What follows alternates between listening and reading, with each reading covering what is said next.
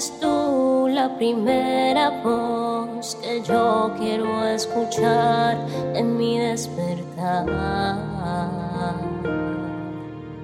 Mi primera cita tú.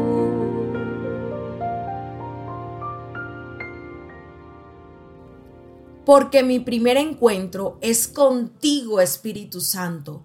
Finalizamos esta semana cargada de promesas, cargada de bendición, donde hemos aprendido a esperar en el Señor y a descansar en Él. Mi nombre es Isabela Sierra Robles y continuamos compartiendo en jueces capítulo 14. En el capítulo anterior hablábamos de esperar en la promesa, esperar por el nacimiento de Sansón. Y al final del capítulo 13 dice la palabra que nació Sansón y el Señor lo bendijo y el niño creció. Vamos a leer el capítulo 14 desde el verso 1 hasta el verso 4. Y dice, cierto día, estando Sansón en Timna, se vio atraído por una mujer filistea cuando volvió a su casa, dijo a su padre y a su madre, me gusta una joven filistea de Timna y quiero casarme con ella. Consíganmela. Pero su padre y su madre se opusieron. ¿Acaso no hay una sola mujer de nuestra tribu o entre todas las israelitas con la que puedas casarte? Preguntaron. ¿Por qué tienes que ir a los filisteos paganos a buscar una esposa? Sin embargo, Sansón le dijo a su padre, consíguemela a mí me gusta ella.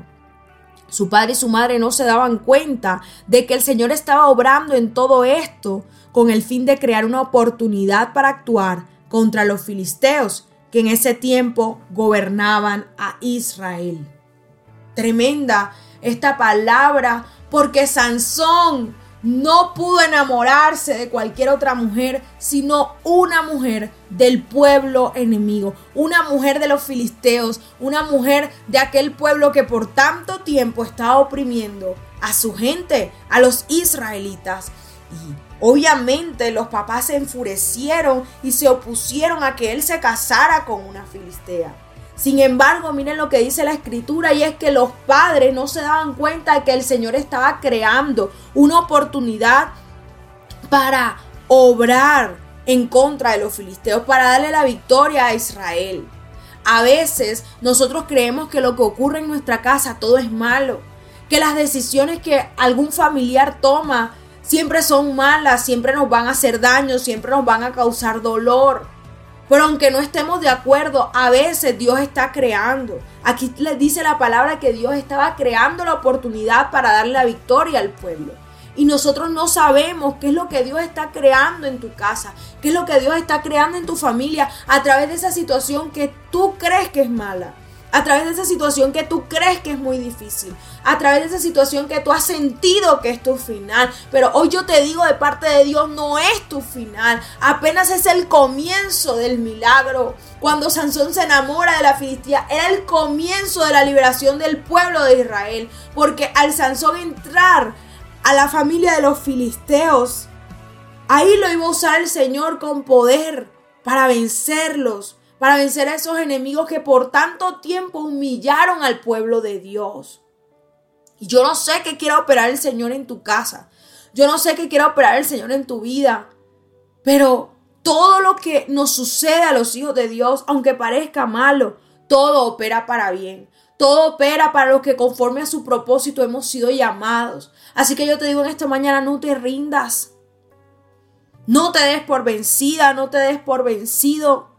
Dios está creando una oportunidad para liberarte. Dios está creando una oportunidad para prosperarte. Dios está creando una oportunidad para sanarte. Dios está creando una nueva oportunidad de darte la victoria.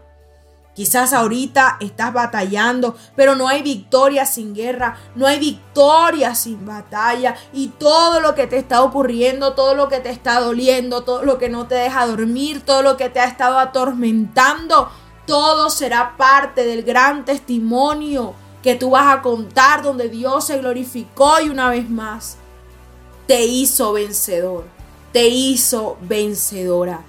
Dios te bendiga.